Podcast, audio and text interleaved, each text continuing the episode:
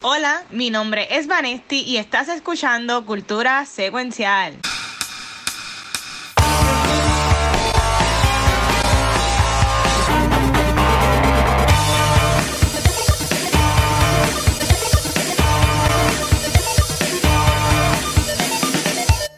Saludos Corillo, I'm back aquí en otro episodio de Cultura Secuencial. Yo soy Vanesti y venimos con un episodio bastante bueno bueno, antes de comenzar, yo quiero que parte de los Seven Endless se presenten. Y ya. Bueno, mi nombre es Megan, pero mi alias puede ser Death, que es mi favorita. Death, dijiste la muerte. Ya. Como dijo Megan, Desire 100%. Uf. Yes. Yo lo sabía. I knew it. Me caí mal. Este, ay, yo no, yo no sé cuál yo sería. Yo soy Fiddler's Dream. Tan ah. bello. Yo sería él, yo sería él. Este... Destiny, yo sería Destiny, pero Destiny no sale en la serie. El segundo season se supone que ellos sí. los otros tres. Bueno, de eso vamos a, de eso vamos a ahorita. Y como dirán por ahí, yo tengo opiniones. Yo creo que hoy yo, yo, voy a ser el David Downer hoy, pero vamos.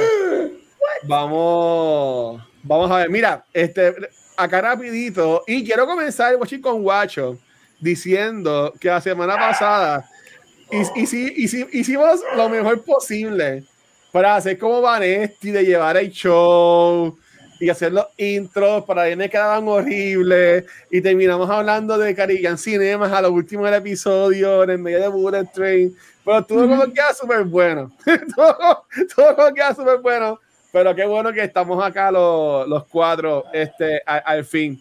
Washington Watch, yo la semana pasada tenía dos películas que quería ver. Vi una de ellas, pero lo cool es que Gabriel vio la otra, so voy a poder saber un poquito más de la otra. Pero mi gente, yo en Finals el viernes pasado vi Vengeance. Y esta es una película que escribió, dirigió y protagonizó BJ Novak, que si no sabes mucho de televisión o whatever, era uno de los escritores y salía en, en The Office.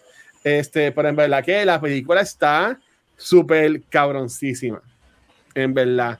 O sea, yo salí hasta con depresión de ahí, de esa, de esa película, en verdad, porque está, está brutal. No sé si ustedes han visto los trailers o lo que sea. Yo ya escribí a Gabriel, Gabriel, tienes que ver esta película.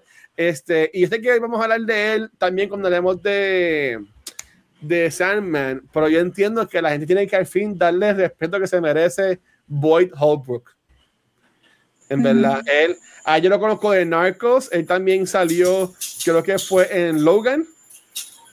Si no me equivoco, él sale en esta película de Vengeance y en verdad que tipo la monta súper brutal. Y también en Sandman, el tipo le mete súper cabrón, en verdad.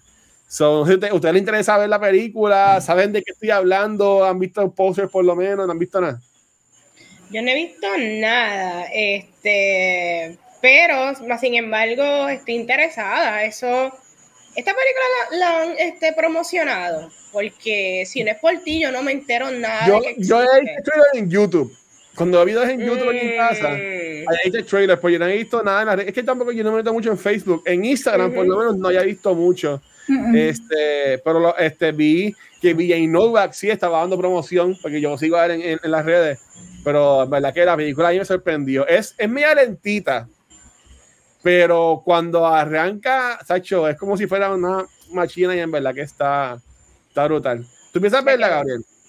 Sí, yo pienso verla, quizás la vea este fin de semana. Yo la he visto aquí en los trailers, este, y a mí no me llamaba mucho la atención por los trailers. Ah, yo la, para mí los trailers se veían bien lifetime movie.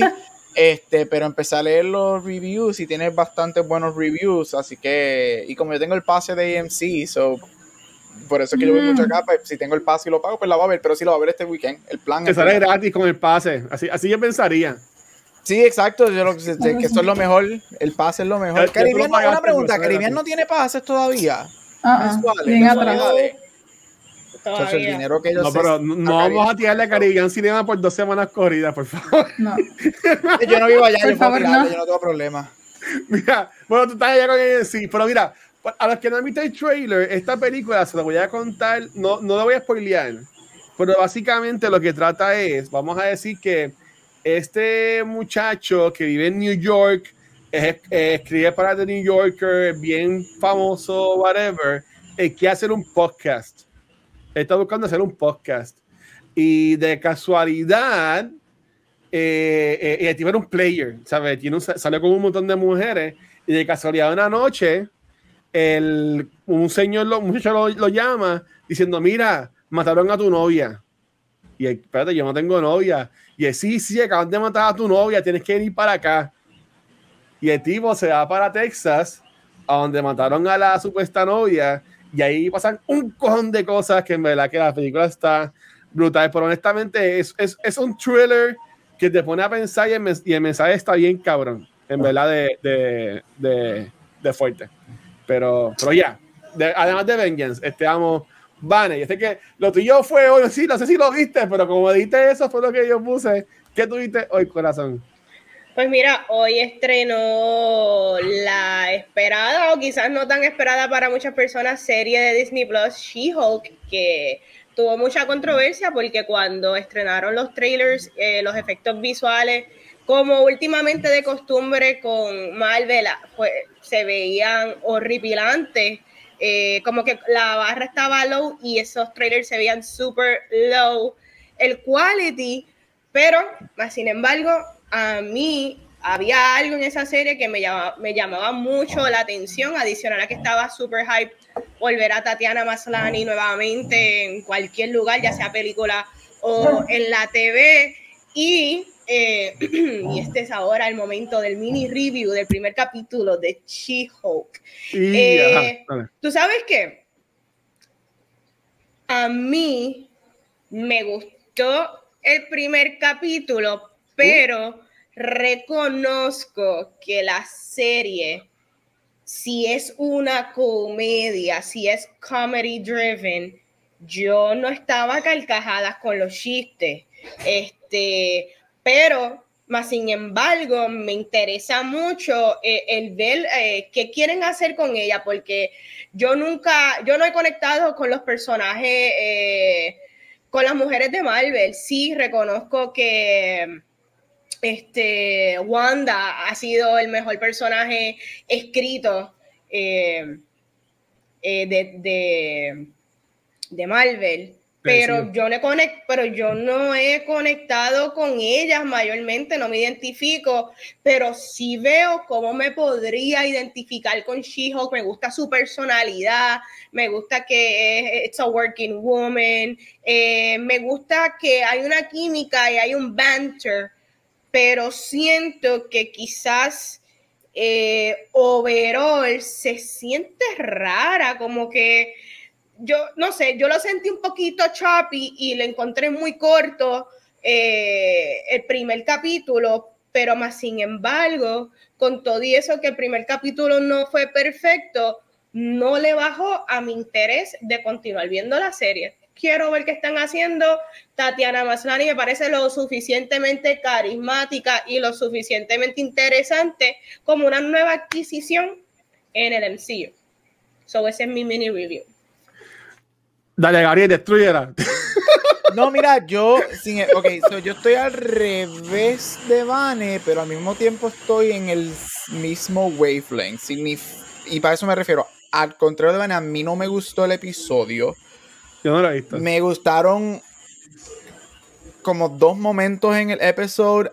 Tatiana Maslany, si no has visto Orphan Black, please go watch Orphan Black. So I'm happy that she's back. Yo encuentro que ella so far es lo mejor del episodio. Me gustó, obviamente, muchísimo más verla como Jennifer Walters que como She-Hulk. Este, muchísimo más. Hay diálogo que me gustó. Este, throughout the, episode. No me gustó el episodio, sin embargo, con, donde estoy con Van en el mismo wavelength, es que aunque no encontré el episodio bueno, quizás es porque quizás quiero acribillar la serie, pero estoy interesado en ver qué hacen con la serie. No me gustó la mitad del episodio, la encontré súper larga y lenta. todo lo que, ah, en otras palabras, todo lo que tenía que ver con Bruce Banner, yo estaba como que, Dios mío, saquen a Bruce Banner de aquí, a mí no me importa lo que le está haciendo. Mejor déjala a ella este, averiguar qué es lo que puede hacer con She-Hulk. Este, pero she's, ella great, este, yo estoy del bando de que para mí el CGI es horrible. Este, es peor verlo que el trailer porque estoy viéndolo por treinta y pico minutos. Este, todo lo que tenía que ver en la playa. Esto no es spoiler porque está en el trailer. Todo lo que tenía que ver con la playa y whatever. yo te puedo dibujar agua en Paint que se ve más real y Palma que se ve más real de lo que se ve ese episodio. eso Qué cruel. Uh, Qué mal. You know, no sé, y ese, la última escena, yo la si tú quieres hablar de mal CGI, la última, última escena. Cuando pelean, cuando pelean en el courtroom. Uff, chacho, ese. Yo entendí. Yo, no entendí. yo nunca vi ni el impacto del puño, pero. Yeah, pero estoy interesado en ver qué hacen. Yo creo que Tatiana Maslani, para mí el hook va a ser Tatiana Maslani. Yo soy fanático de ella. Yo amé Orphan Black. ella ganó el Emmy por esa serie. Es una de, de mis favorite wins en las últimas décadas. Este, eso ella va a ser definitivamente el hook. Lo que yo no quiero que este episodio tuvo mucho. Mira, como dice. Para traer la Beyond the Force, como dice este Kylo, creo que es en mi película favorita de la secuela. You have to mm. let the past die. No, no es Kylo, creo que es Luke el que lo dice. You have to let the past die, or whatever. Blah, blah. Gente, ya Captain America y Tony Stark murieron, se fueron ya, ya eso no existe. Dejen, este episodio relies too much en Avengers, relies too much en esos old characters y eso para mí le quitó demasiado a ella. Me hubiese gustado que, porque muchos del diálogo y muchos de los chistes tienen que ver con personajes que ya ni están. Gente, they're dead. No sigan rogando que los traigan. They're gone. Forget about them. Pero, yeah, it's, it's, it's there. Como dijo Bunny, con esto termino. Esto se supone que es una comedia. Yo me reí, creo que maybe dos veces en todo el episodio. Yo no encontré este, este, el, episodio, el, episodio funny. Este, y muchos de los chistes que ellos usaron son chistes recycled de, durante estos últimos 12, 13 años de Marvel. Este, le cambiaron un nombre, pero es el mismo chiste que llevamos escuchando mucho. So, I didn't like it. El primer episodio no me encantó, pero lo voy a seguir viendo por Tatiana, porque I love her. Y de verdad, me gusta el female empowerment que tiene, eso espero que, que mejore un poquito. But I, don't, I didn't think it was good. Diablo, ¿tú viste Mega el primer episodio? No, no lo he visto. Eso salió hoy, ¿no? Ya. Sí, salió hoy. No, yo estuve viendo Sandman hasta ahorita, así que no he visto nada. eh, pero, ajá. Chacho, yo lo hice, yo, yo lo hice fue que yo me levanté y tan pronto me levanté, antes de irme a trabajar, yo cogí, prendí el televisor y dije, tengo que ver el episodio de She-Hulk. No, yo. Pero no lo he visto. Estoy, lo quiero ver. Este sí lo quiero ver. Yo terminé, hoy terminé, no, ayer terminé Sandman y hoy pasé el día viendo la cosa que vamos a hablar en Beyond the Force. Este, yo quiero decir que yo no he visto el episodio, pero sí vi, como hice con Better Call Saul, que terminó el lunes, y aunque yes. he visto el episodio porque yo no tengo ANC Plus, eh, dice, leí, vi cómo termina y en verdad que estoy loco por verlo. Pero vi el video de Heavy Spoilers hablando del episodio de She-Hulk y hablan de la pelea de Courtroom, hablan de el After Credit Scene, que es como un chiste en un personaje que Ariel mencionó. Este, que en verdad, como que pues. Pero pienso verla y voy a ver también este Miss Marvel, que tampoco la he visto. Pero, pero las, voy, las voy a ver, se los prometo, algún día. Este, habiendo dicho eso, Megan, ¿y tú? Esta semana, ¿qué has visto? ¿Qué has leído? ¿Qué has hecho? Bueno, esta semana, bueno, la semana pasada en realidad, Gabriel y yo estuvimos leyendo un libro que fue lanzado en agosto 12, 11, fue esa misma semana. Y en realidad es un libro que me gustó mucho, pero no puedo decir que me lo disfruté, porque no es una historia que uno se disfruta. Estoy hablando de I'm Glad My, My Mom Died, de Jeanette McCurdy, que estoy segura que la han visto everywhere, porque literalmente Facebook explotó con um, las imágenes y honestamente no spoilers, pero los detalles de la historia de Jeanette McCurdy. Um, Ustedes la reconocen de iCarly, aunque no la hayan visto. De, de iCarly, claro. Yes. Okay. Yo, yo vi iCarly completo, no me voy a echar nada de decirlo. Ah, yo también. Ah, Feliz. ¿Verdad? Ah, pues muy bien, muy bien. No, Watcher está como que jamás y nunca. Vanessa, ¿tú nunca viste iCarly? Yo vi iCarly, pero después no lo seguí. Sí. Después ya estaba su pues, yo, veía, eh, yo veía Disney, no, yo no veía Nickelodeon. Ay, yo soy de esa era, yo soy de Wizards, de, yo soy de Wizards, de Hannah, de Camp Rock, de iCarly, de, de Camp Rock. Tan bello. sí, mi nombre es Guacho y estás viendo Disney Channel o algo así. pero este, este libro, honestamente, yo creo que si han visto detalles, no sé si han visto detalles online, pero yo estuve escuchando el audiobook y Gabriel lo estuvo leyendo como tal. Ah, que quiero saber entonces cómo fue la experiencia de Gabriel leyéndolo. Ah, fue que yo por lo menos, después que leí, escuché el libro de Viola Davis, yo me dije, yo voy a escuchar ahora cada memoir que yo me encuentre, si es narrado por el autor, yo lo voy a escuchar. Y al principio no me gustaba, porque, miren, la, la historia que ella está contando es una historia bien fuerte. No es, no es ni ah, tiene su momento, no, es una historia. ¿Qué le pasó a ella? es algo que realmente está bien messed up y algo que no debe pasar a nadie. Eh, ¿verdad? Las experiencias que ella tuvo, el abuso que ella recibió por parte de su madre, el, por parte de ser un child actor en la industria y no tener una red de apoyo, ni una red de educación, que era lo que ella necesitaba, ni, ni el poder de independizarse en un momento en que mira, ella no tenía nada de control sobre su vida y le tomó mucho y le costó mucho eh, aprender cómo es que, you know, the world functions somehow.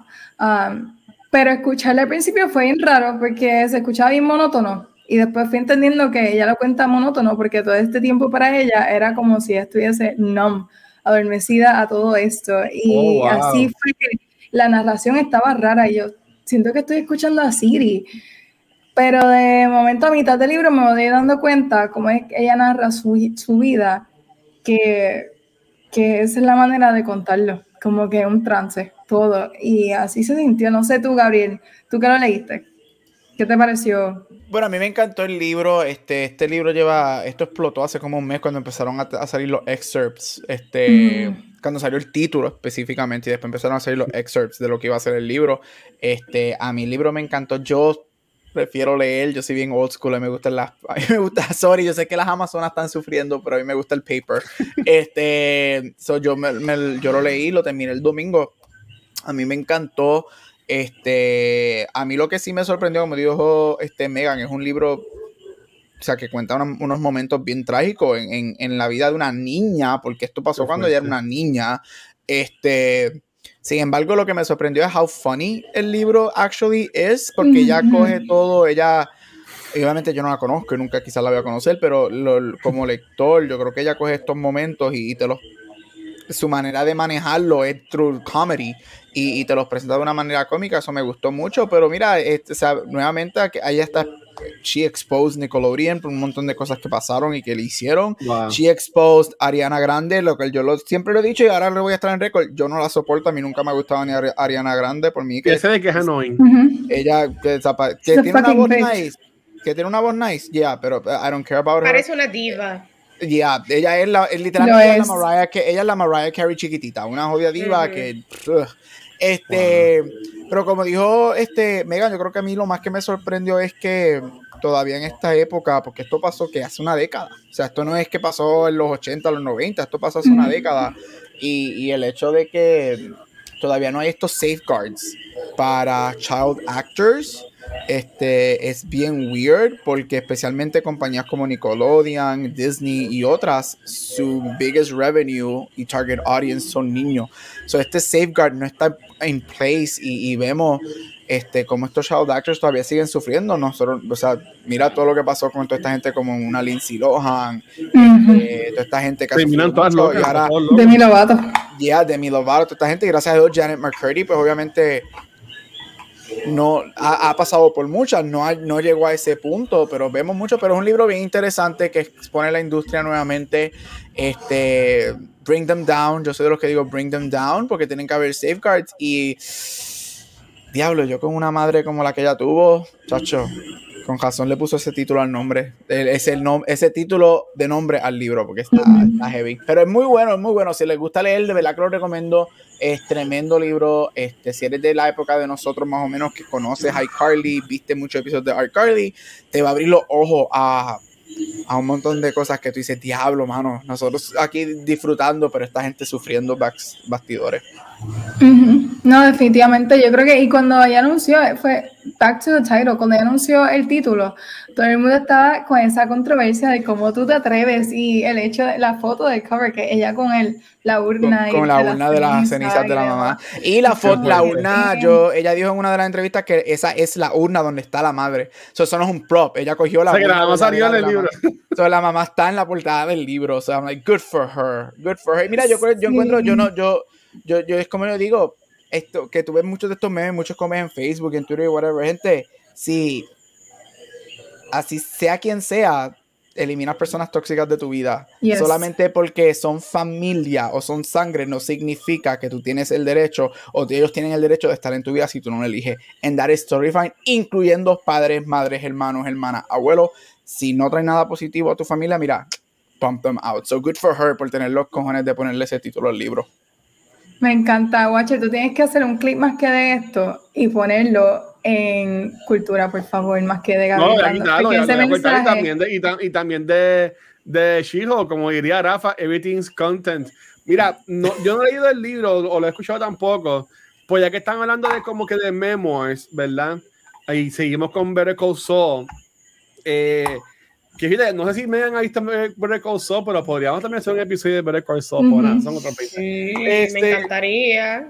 Eh, yo, eh, Bob Oden, que no tengo la foto porque la acabo de acordar, yo lo bajé en Audible eh, y son un libro que se llama Comedy, Comedy, Comedy Drama. Y es un memoir de, de él. Y el trabajo que ha hecho y eso. Y se acuerdan, un ataque, un ataque de corazón hace como un año atrás.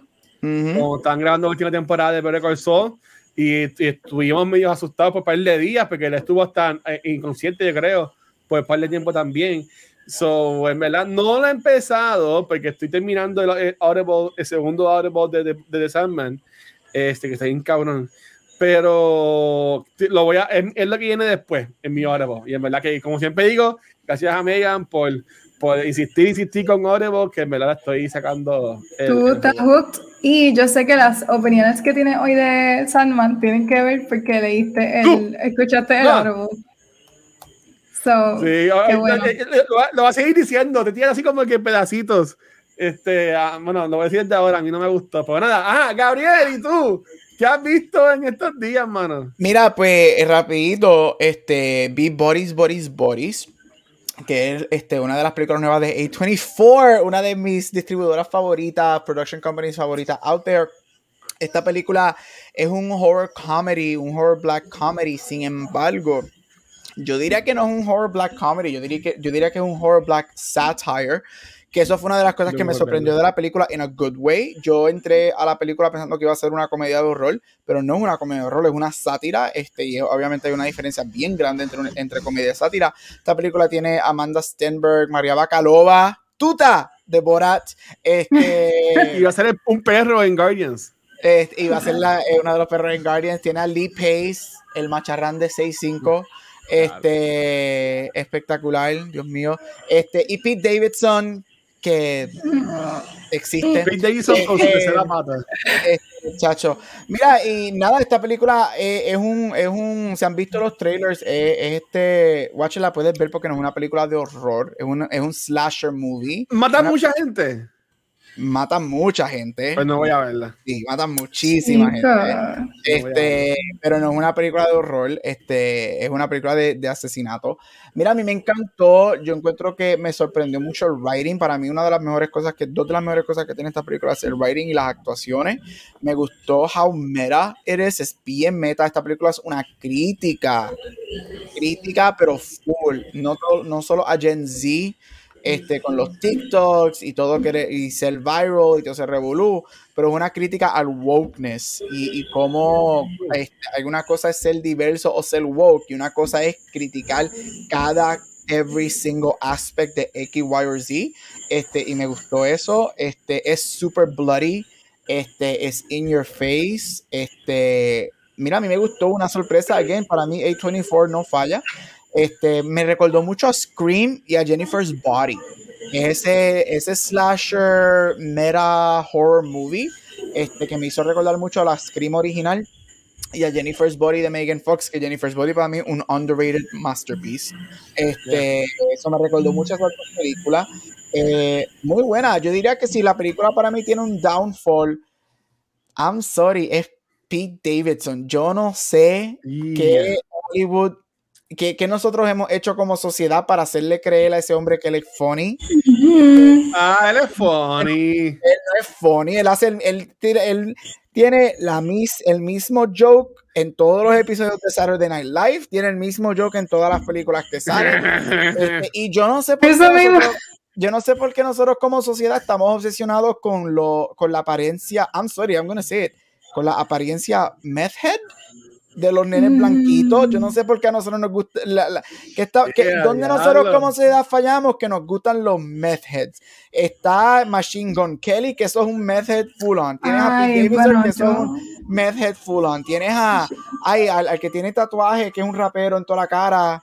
Este, ah, Post Malone. Post Malone, otro meth head. No, yo no con Post Malone. Yo no, o sea, yo no sé qué que nosotros como sociedad tenemos que lo, no, estamos haciendo famosos a los a la gente blanca que tienen caras de methods, I'm sorry, I went there. Él no es funny, él para mí es el único downside de la película porque literalmente su cara de method, gracias, sin, no voy a decir spoiler, gracias a Dios que pasa algo, pero él es él. Pero es muy buena. También, este, eh. go watch Boris, Boris, Boris. Es muy buena. Este, Vane, algo me dice que te va a gustar muchísimo. Este, yo sé que yo, igual que yo, tú eres fanática de A24. Y lo mejor de la película es que um, es una hora y media. So, es una película que flies by, es una película que goes right to the point. Este, y el uso de la música es excelente. So, yeah, go watch Body Body Body. otro para mí. Otro hit para A24. Nuevamente, A24 para mí no falla. Yo, yo quiero decir que Pete Davidson, yo vi la película que van a recomendó, la de King of New York, no es King of New York. Eh, King of Staten Island. Ajá, esa, me gustó esa. esa me gustó. Esa, me gustó. esa película es buena. Esa digo está súper está super buena. Está chévere. Gabriel iba a decir rápido, este, le diste este cariñito a Megan's Body.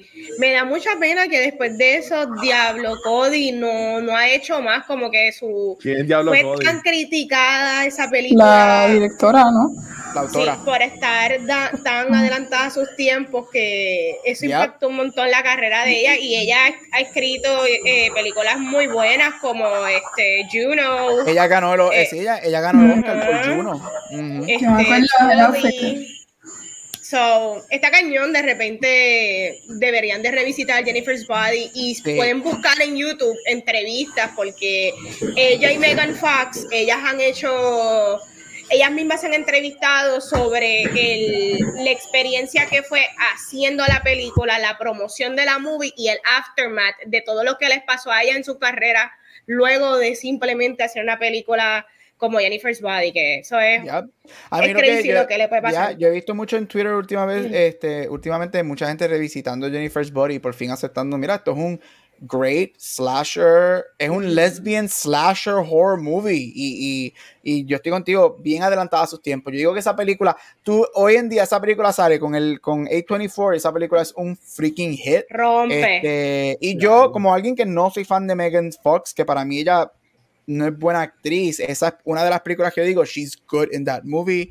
Con Amanda Amanda, ay se me olvidó la película Amanda Seyfried, este, ya, pero Jennifer's Body, mira, un gem, este, go watch it. Si no lo has visto en mucho tiempo, véanla porque de verdad que es un underrated masterpiece de los 2000. Deberían. a los Gen Z les encantaría Jennifer's Body, definitivamente. Mira, hay que ir pensando este año para nuestro Halloween special que nos inventamos. Oh, me gusta, me gusta por donde va. Este es fácil, se llama Halloween Ends. No, porque Halloween ese es de Halloween es la vamos a hablar en la semana de mi cumpleaños. Qué ah, chévere. porque sale pues, antes. tendremos nuestro propio Halloween special. No te preocupes, que contenido de más watch para que tú veas durante el mes de octubre. Mira, Pero continuando con el programa, y yo no sé tú, pero si tú quieres las mejores recomendaciones del libro, tienes que estar pendiente a Book Rewind con Megan y también síganla en las redes porque Megan pone sus recomendaciones también en los stories, que yo estoy, siempre estoy pendiente, chequense en eso. la mejor. Sí, ese intro, me encanta.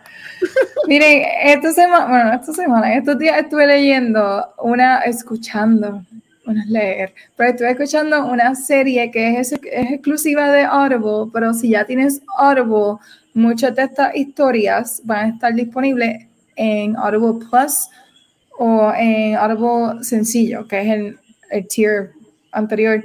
Así que no tienes que pagar nada para escucharla, ya está incluida y la a recomendar y recomendar porque you don't have to pay for them. Uh, la mayoría están disponibles ya. Y es que la serie Forward, que fue lanzada en 2019, ya lleva varios años, es una serie de historias cortas exclusivas de Amazon y lanzada en Audible, que plataforma de Amazon, y sigue, la, sigue unas historias que todas son basadas en el futuro, todas son basadas en una visión hacia adelante, por eso la serie se llama Forward. Y esta persona tuvo una idea de buscar autores reconocidos, autores famosos, y solicitarles que cada uno escribiera una, historia corta relacionada a un tema de ciencia ficción y relacionada a algo del futuro. Así que ciertamente todas las historias tienen o pueden, podrían funcionar como episodios de um, Black Mirror. Si ustedes vieron Black Mirror, pues todas funcionan como episodios de Black Mirror porque siguen esa premisa de tecnología y el futuro y la ciencia. Um, la primera que les voy a recomendar que estuve escuchando es por la autora Veronica Roth, que tal vez la conocen por su serie de libros Uh, Divergent, Insurgent, Allegiant. Y ese libro, en ese libro, esa historia, eh, dura aproximadamente dos horas, casi todas duran de una a dos horas. Y es narrada por Evan Rachel Wood, que también um, sé que sale en Westworld y si no me equivoco, también sale en American Horror Story. Um, y esa historia se llama Ark, la historia de Veronica Roth. Se llama Ark y básicamente dos semanas antes de que un asteroide llegue a la Tierra, está este científico preparándose para ver al mundo explotar porque no quiso desertar el planeta. Y justo cuando le queda poco tiempo, se da cuenta que hace una conexión humana y sabiendo que le quedan pocos días de vida. Hace su última conexión humana. Y esa es la premisa de ARC. No puedo dar mucho detalle porque son historias cortas luego hay otra historia corta que se llama Summer Frost y es de una persona que es un video game developer que se obsesiona con un artificial intelligence dentro de un juego que creó y trata todo lo posible para que ese artificial intelligence se convierta en un humano y traerlo al mundo real. Y esa está escrita por Blake Crouch, pero narrada por Rosa Salazar, que también interpreta un rol en Alita Battle Angel. Alita, no sé si se acuerdan de esa película. Sí, bien, bien, bien um, porquería. sí. Um, la otra, este me gustó mucho. La otra es narrada por Jason Isaacs. So, ustedes lo oh. conocen como Lucius Malfoy, pero fue escrita por N.K. Jemisin y se llama Emergency Skin. Y básicamente es igual en el futuro, The Dystopian Future, un explorador vuelve a la Tierra porque la, Tierra la tuvieron que desertar, hubo un evento de ambiental increíble, todo se destruyó y le dijeron a este explorador, tienes una misión, tú vas a la Tierra, you go in, you get out, you don't look. You go and get out, busca lo que necesitas y te largas, porque eso es un graveyard. Y pues se puede imaginar que eso es lo menos que hace y se complica todo. Y la última, no, no les voy a hablar de todas, pero la última es de uno de mis autores favoritos. Uno de mis autores favoritos que yo amo y los años recientes eh, he leído todo lo de él, um, Andy Weir, que fue el autor de uh, The Martian, uh, que es una super película. Y este libro es narrado, es historia, es narrada por Janina Gavankar, que sale en True Blood y básicamente me estuvo raro que escribiera esto. Esto se llama Randomize. Y me estuvo raro que saliera del escenario del espacio porque él siempre hace todo, todo relacionado al espacio. Y este se basa en Las Vegas, en unos hoteles futurísticos que tienen casinos que son imposibles de hacer trampa. Sin embargo, una científica de quantum physics descubre cómo crear un artificial intelligence que sí puede infiltrar estas máquinas y pues lo hace, pero she's eventually caught y eso desata una serie de muchos eventos que en realidad pues um, se, complica bastante. Así que eh, otro de los, ah, no es que no puedo hablar mucho porque son historias bien cortas, duran una hora cada audio, pero de nuevo las pueden conseguir de gratis. Um, otra de las historias que no hablé es narrada por uh, David Harbour, que es Hopper de Stranger Things. Y si quieres escuchar la voz narrando una historia, pues escúchenla también.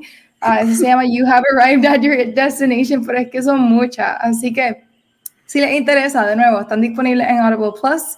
No tienen que pagar nada. Uh, no están todas, pero la mayoría, por lo menos cuatro de ellas están en Audible Plus y las pueden escuchar. Las otras las pueden conseguir por 3 dólares, 2 dólares um, el audio y son tuyas. Así que si les interesa, pues la pueden uh, escuchar en Audible solamente. Eso es todo por Book Rewind. Uh. Megan, tenía una pregunta. Este, he visto que ahora eh, se está vendiendo mucho eh, libros que son o novelas o short stories que son directamente desde de Wattpad, como que están siendo como que super bestseller, como que la gente se los está llevando de inmediato. Eh, ¿Has leído alguno que tú digas contra en verdad se está sacando historias buenas o esto es simplemente como que un trend que se le está sacando chavo? Ay, mira, no es, no quiere decir que, es que ya yo estoy predetermined a pensar que si está en Wattpad es malo y yo sé que no es así, pero yo leí tanto fanfiction en Wattpad.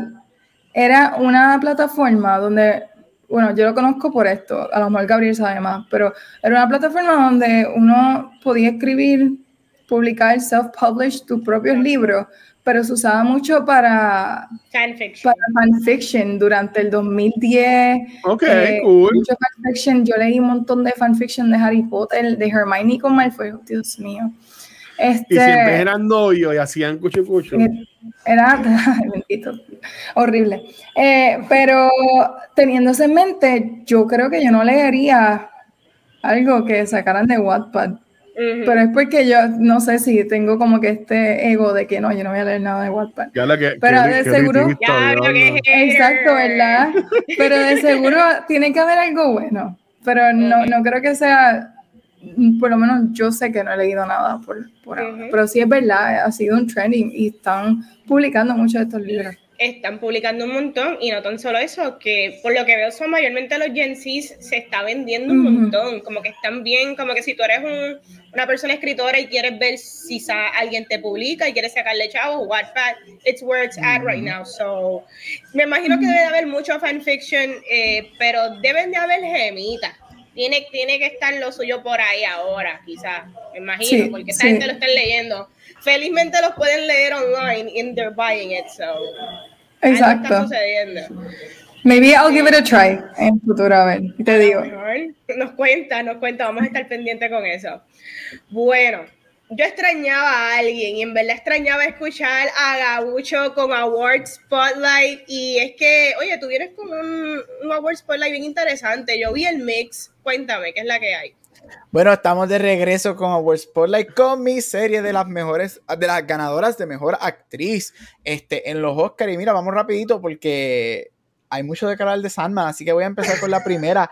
y es la ganadora de 1973, quien es Glenda Jackson por la película A Touch of Class.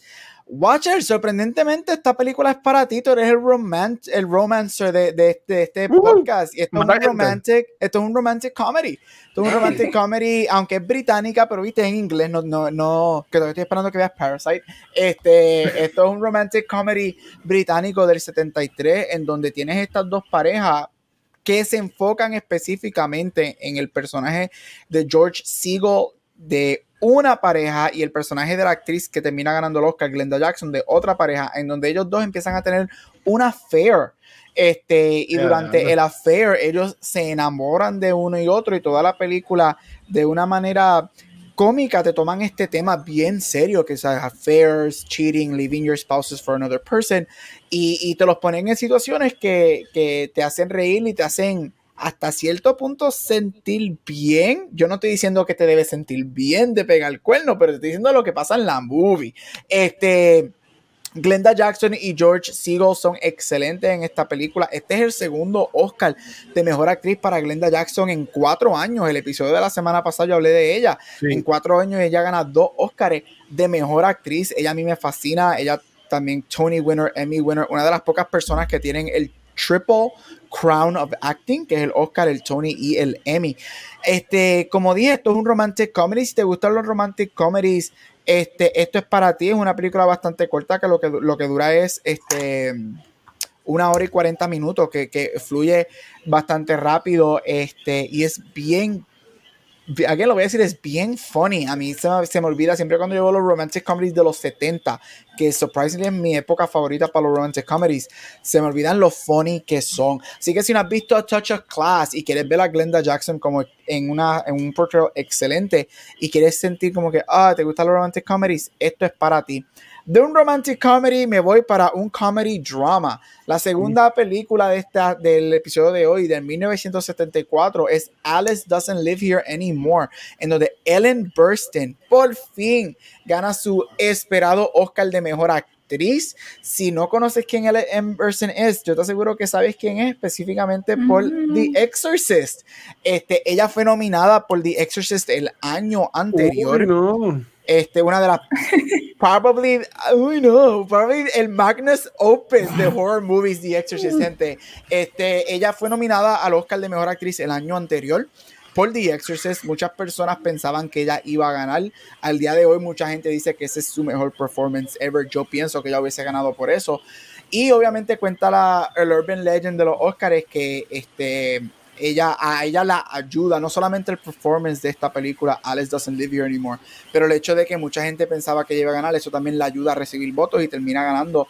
Mira, Alice Doesn't Live Here Anymore este, es un comedy drama esta película también coge una temática bien fuerte, la muerte de su esposo. El esposo muere este, y ella decide con su hijo um, preteen, que tiene como 11 o 12 años, mudarse across the country para tener una mejor vida y pues para sobrepasar la tragedia familiar que tienen. Y durante la película encuentran ciertas situaciones, este, esta um, single mother, este, you know, providing for her child, volviendo a enamorarse, volviendo a tener relaciones tanto íntimas como sexuales como de amistad, este, de una manera bien, just bien real. Este, Ellen Burstyn para mí es una de las mejores actrices de su época. A mí ella me fascina, yo veo casi todo lo que ella hace, o he visto casi todo lo que ella hace. Este, esta película es excelente. Este, con varias recibe, recibe tres nominaciones al Oscar ganando por mejor actriz. Así que si nunca has visto Alice Doesn't Live Here Anymore y quieres ver este family comedy, este, te lo recomiendo, es excelente. Y para terminar, aquí nos vamos de dos comedias a un psychological drama, horror mm. drama. One Flew Over the Cuckoo's Nest de 1975. Nunca la he visto. en donde Louise Fletcher gana el Oscar de mejor actriz. Gente, One Flew Over the Cuckoo's Nest para mí es una de las mejores películas ever made. Esta es una de solamente tres películas que han ganado lo que se conoce como el Top 5 Oscars, que es película, director, actor, actriz y screenplay.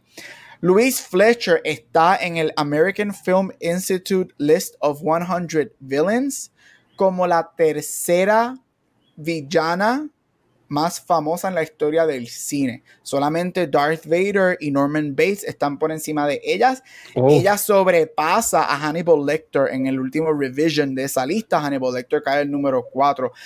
Este, Louise Fletcher nos, hace la interpretación de la famosísima Nurse Ratchet, la, la head nurse en el hospital psiquiátrico, donde están los personajes de, de, Jack Nicholson, entre otros, y como ella psicológicamente y hasta muchas veces física tortura a los pacientes um, del Psychiatric Hospital.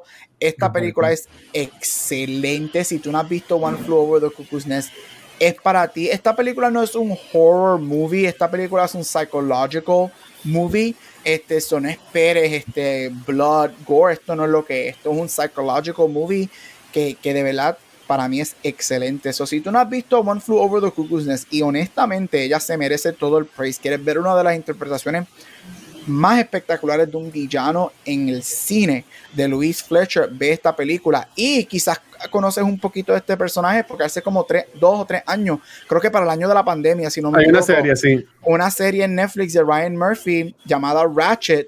Este es un prelude, es un prequel al personaje de Nurse Ratchet, que vemos cómo ella poco a poco se va convirtiendo y consigue trabajar en el hospital. So, esa serie es sobre este personaje. La serie es fine, es ok, pero si verdaderamente quieres ver una película excelente, una de las películas más aclamadas y para mí también una de las mejores películas ever made, One Flew Over the Cuckoo's Nest. Así que tienes dos comedias en la semana de hoy, A Touch of Class y Alice Doesn't Live Here Anymore, y tienes un psychological drama, One Flew Over the Cuckoo's Nest. So, hasta aquí Our Spotlight. Nos vemos la semana que viene. Gabriel, hablando de la primera película que estabas recomendando, que dijiste que era el Watcher, eh, porque era este esta comedia dramática, ¿verdad? Como un romance, ¿verdad? Yep, un rom-com, yep. Que están hablando sobre affairs y sobre cheating. Y no me extraña mucho porque yo siento que en los tiempos de antes, like en Old Hollywood, era bastante publicado cuando estas personas famosas tenían múltiples affairs y estaban casados. Tú sabes, personas muy queridas como Paul Newman y Joanne Woodward tuvieron un affair y él teniendo hijos, esposa y de igual manera fue súper aceptado cuando estuvieron juntos públicamente. So, hoy día yo pienso que hay mucho más estigmas cuando encuentran un celebrity cheating, como que, ay Dios mío, puede ser hasta cancelado. Eh, pero antes tenían múltiples affairs y como si nada, esa película tiene mucho sentido. Era, era mucho más glamorizado, de verdad era mucho más glamorizado. Mire, lo que me gusta, que no lo mencioné, lo que a mí me gusta de esa película es que obviamente sabemos que nosotros vivimos en una sociedad bien sexista, bien machista, este, bien patriarcal, que este tipo de historias o te las presentan casi siempre por los lentes del hombre, este, o es un chastise, o a veces hasta ambas, o es un chastise bien grande a la mujer. Lo que a mí me gusta de Touch of Class es que la película se enfoca primordialmente en el personaje de ella y las situaciones de ella y las emociones de ella. puede ser porque quizás es una película británica, que obviamente pues, las sensibilidades allá son un poco diferentes a las sensibilidades americanas, pero me gusta eso, que ella se para en muchas de las películas ella parándose en el poder de ella, como que sabes que yo no estoy feliz en mi matrimonio, yo no estoy recibiendo lo que yo me merezco como mujer, este, no solamente en emociones, sino también sexual, que es algo que es obviamente los 70, la, estamos en el Sexual Revolution, so, eso es muy bueno, pero sí, antes había mucha más glamorización de, de este tipo de, de, affairs, especialmente entre gente famosa, y ahora es como que, yo digo que el shift grande fue los 90, cuando pasó lo de Bill Clinton y Monica Lewinsky, ahí fue como que pasó ese shift de moral, pero pues el shaming, el famoso blue dress. yo, diría que es que eh, hemos humanizado a estas estrellas, como que antes estos movies eran como que dioses de Olimpo. Eran glamour, sí, eso también, eh, eso fíjate, es un buen punto también que ah, they're untouchable, they can get away with, with a lot y ahora es como que they're trash, just like us. they're, they're, they're, they're, they're, rich, they're rich trash. Exactamente. They're, getting canceled left and right every day. Exacto. Nosotros, nosotros... De hecho, y ayer yo vi mencionando eso y con esto corto para seguir, pero ayer estaba, me estaba metido en Twitter anoche y anoche fueron los 10 años desde que se liqueó, desde que salieron las fotos de Kristen Stewart cheating on Robert Pattinson. Y eso estaba trending en Twitter. Y yo no sé si ustedes se acuerdan. ¿Ellos es, Ah, sí, Diablo, claro. públicamente le pidió perdón. Horrible. Eso fue, eso fue la destrucción de la carrera de ella como por dos años. Eso fue, eso acaparó todo. Y yo me puse a leer todos los artículos que estaban en Twitter trending y yo asqué anoche, pues estaba aburrido, no tenía sueño en la cama. Y yo, diablo, en verdad. Y yo defendiendo a Christian Stewart, se acabó el mundo. Pero defendiéndola desde el punto de mujer, cómo la tratamos tan como mierda. Y es como que diablo, mano. So, yeah, you know, uh, meteorito. Definitivo.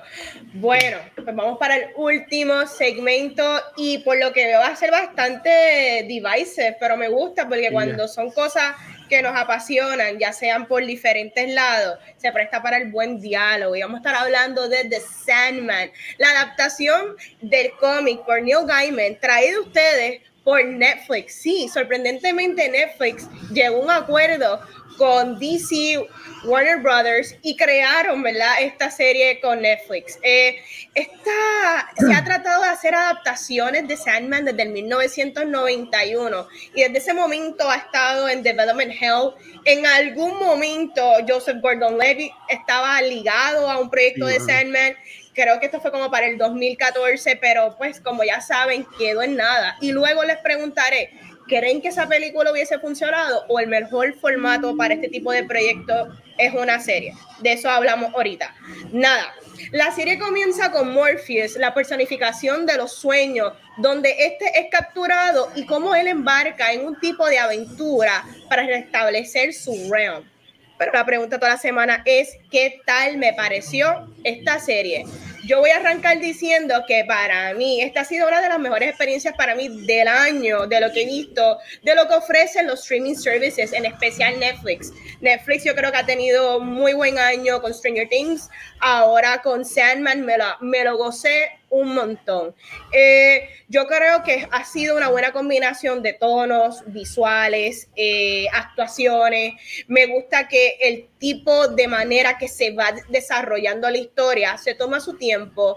Es un buen vehículo para tú conocer las diferentes quizás mini historias que hay que entiendo que, ¿verdad? No he leído los cómics, pero entiendo que los cómics son mucho más, eh, hay mucho más mini historia y pues entiendo que está mucho más dividido, pero de la manera en que adaptaron la serie, para mí funcionó como persona que sí estaba aware de lo que es Sandman, pero que nunca me había adentrado a como tal eh, leer eh, del personaje para mí fue genial, no sé, a mí fue muy divertido, para mí fue un easy watch, fue un easy binge, yo quería ver capítulo tras capítulo tras capítulo, eh, me gustó, me gustó Dream, me gustó que es este, eh, no le podríamos llamar un superhéroe, él es este ser viviente existencial, con problemas, con unas responsabilidades muy grandes que nosotros jamás nos podríamos identificar porque cuando tú eres un God, eres un Dios, you got issues. Este, Pero a mí me gustó un montón. Fue una buena experiencia y yo la recomendaría. Corillo, ¿qué tal les pareció The Sandman en Netflix? Ay, Dios mío, yo estoy loca por escuchar lo que dice Watcher. Pero mira, para mí fue una super experiencia. Honestamente, me encontré diciendo, wow, Netflix, Netflix, este eres tú el que está haciendo esto muchas veces porque ah, pienso que por fin hicieron algo que no habían hecho en a long time o tal vez no veo suficiente Netflix para saber si están haciendo esto en otras series, pero cruzaron esa línea y nos dieron ese nivel de, de violencia que, que, Netflix nunca se atreve a dar, que uno lo espera de HBO o de um, Amazon Prime tal vez, pero Netflix.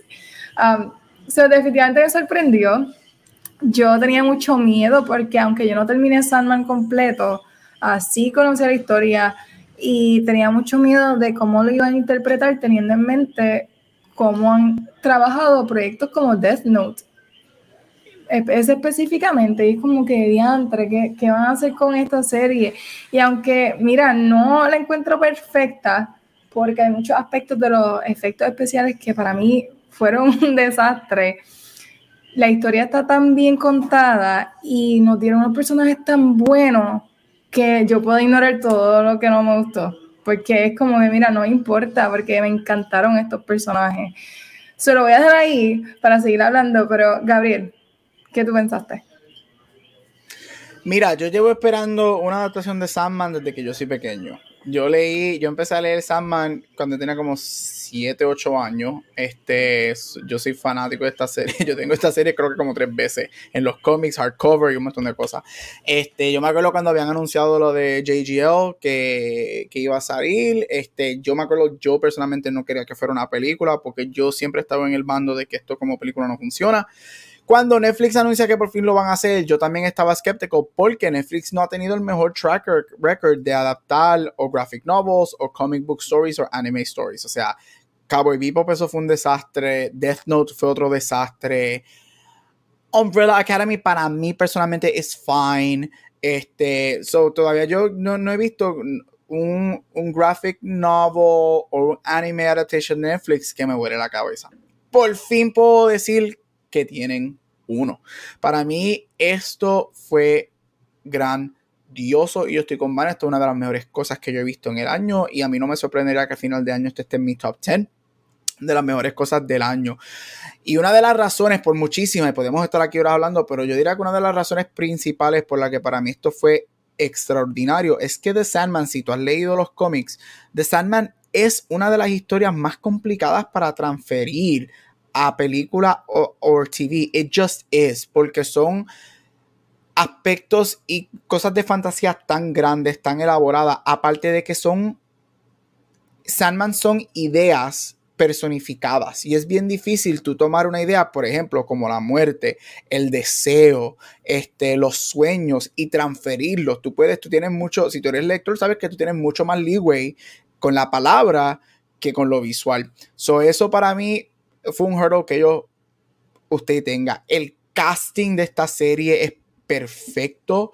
Este, yo tuve la oportunidad de ver a Stone Sturridge en el 2017 en Broadway cuando lo fui a ver con Jake Gyllenhaal, que hicieron este sí, whatever. Este, que ambos fueron nominados al Tony. Y me alegra que cogieron a alguien que él es un theater actor. Nadie sabe quién es él en, en el mundo de TV, de cine. Este es su breakout. Él para mí es perfecto como Sandman, su voz, todo el casting a, usted tenga.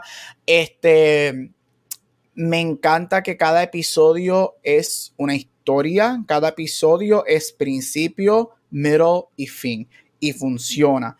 Este, me gusta que cada episodio son o volumes de los cómics o historias específicas de los cómics, eso me fascina. Me gusta, a mí me gusta el, el genre bending de que este episodio es más light, de momento tienes un murder episode, de momento tienes este episodio bien filosófico, que eso es lo que yo quiero ver de Sandman. Si tú has leído los cómics, eso es lo que es Sandman. Sandman, no tiene un orden cronológico. Sandman es como que cada volume tiene sus cosas. So, para mí, de verdad, usted tenga, y esto es aquí es cuando tú vienes, que si tú haces las cosas bien, escuchas al creador de la serie original que lo tienes como consultant y como co-writer de la serie, este, aquí es cuando tú lo haces. Eso para mí, de verdad que yo no puedo creer que ellos, que, que hay una adaptación correcta y como manda de The Sandman. ¿Es perfecta? No, pero para mí es casi, casi there is up. yo le diré como, no sé, si voy a tirar un número de 1 al 100, yo diría que es como un 97% para mí. Es almost there.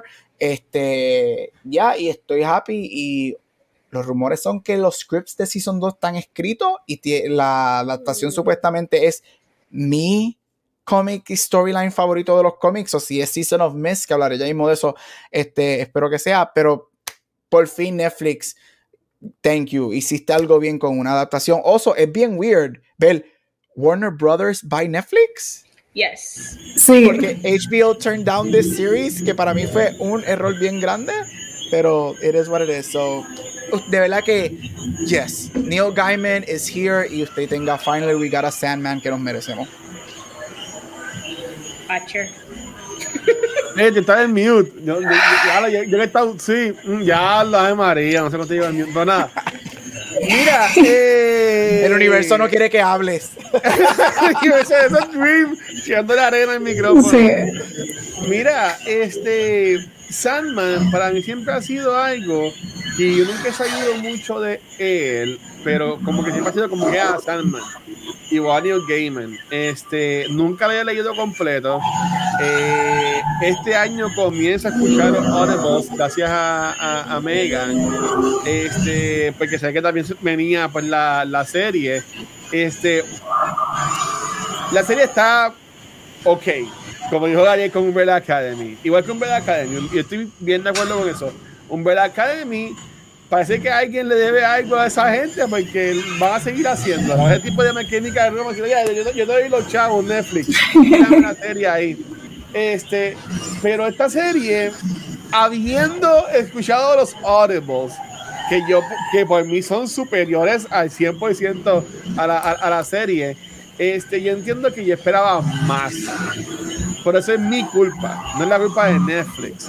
Y yo entiendo que Netflix hizo lo mejor que pudo con esto. Eh, no me encantó que mucha, era como que tipo telenovela. En la mayoría de las partes yo lo, yo lo vi más este, así. En especial un episodio que va a ser mi garbage. Lo voy a, lo voy a ver por ahorita. Este, pero honestamente estuvo ok. Me gustó. Sturridge, yo no sabía quién era ese hombre. Por el nombre, como que me, como se me es parecido, pero nunca le ponía cara. Ahora sé, hay tantas noticias de él que sé que hasta es mejor amigo de, de, Robert Pattinson. Y como que me puse a buscar en, en, su IMDb y no conozco nada de lo que ha hecho, pero ya escuché de Gabriel que es alguien de teatro este, por alguna razón, Gwendolyn Christie no sale en IMDb. Ahora mismo como que no la encuentro, pero ya sale en la serie, hace Lucifer, eh, sale un actor de Harry Potter que se llama David Tulis o Tulis o whatever. un actor como si no fuera el mejor. Un actor ahí, un actor como si no fuera increíble. Eh, eh, hay otro personaje de él, pero ahorita hablaremos de eso. Este sale, obviamente, eh, Boyd Holbrook, que es el macho de Narcos y que yo vi en Vengeance. So, el caso está bien cabrón, así se la doy. Pero como que, como que no sé. Y, y, y tan ready. Hay que hacer un, un flashcard. El cáncer guacho de la noche. Yo siento que también se ve afectada por el wokeness esta, esta temporada. Ok. ¿Qué? Como que el, el, personaje de Rose Walker lo voy a tirar en medio de la porque no. Ah, pero guárdalo para el, garbage, porque a lo mejor coincidíamos. Ah, ok, pues nada, eso pues pronto hablaré más sobre Rose Walker. Tengo, tengo cosas que decir también eh, en el garbage. Y estoy loca por hablar del garbage porque sin duda la, la serie no es perfecta, pero hay ciertas cosas que, ciertos plots de que that interject que para mí no funcionaron como el resto funcionó en, en la serie. Pero Gabriel habló de algo que es bien interesante, eh, que esto es una serie que sigue siendo producida junto con DC, Warner Brothers y Netflix, ¿verdad? De alguna manera es una relación bien rara. Igual que Sweet creo. Exactamente, igual que proyectos como Ted Lasso para Apple TV, que son proyectos de, Warner Brothers que han sido altamente exitosos, porque sin duda The Sandman ha sido un éxito para Netflix, ha estado number one por mucho tiempo, ha recibido muy buenos reviews y ha tenido sorprendentemente un wide appeal. ¿Sabes? Una, algo que yo siempre pensé, ah, pero mucha gente no le va a gustar Sandman. Eh, quizás para las personas eh, lectoras del cómic, eh, probablemente es la versión watered down del cómic, pero es la versión más fácil de digerir para el público porque tengo muchas amistades que la vieron y no saben nada de Sandman. Para ellos esto es un Harry Potter. Para esa, ese nivel. esto es como un Harry Potter, un viaje de esos locos de magia, de que no tiene nada que ver. Pero esas son las referencias que yo me voy a acordar de, de, Gabriel y, y, Megan, que quería comentar algo sobre lo que está diciendo Vane. ¿Verdad que Netflix antes era como que bien fuerte, y bien bellacoso? Eso soy yo que tengo mala memoria y en HBO o algo así por el estilo. HBO. yo nunca he visto Netflix bellacoso. Netflix nunca fue como que fuerte. Um, bueno, no que todas las series, pero, su, sus mejores series eran como que tenían escenas de sexo. eran bueno, eh, tiene su show porque Elite, Sex Education son fuertes, pero Netflix nunca, que yo me acuerdo, Netflix nunca ha sido un HBO y un Showtime. Porque, porque yo pienso que ellos se pudieron haber ido más para adentro de como que de fuerte y, y no lo hicieron.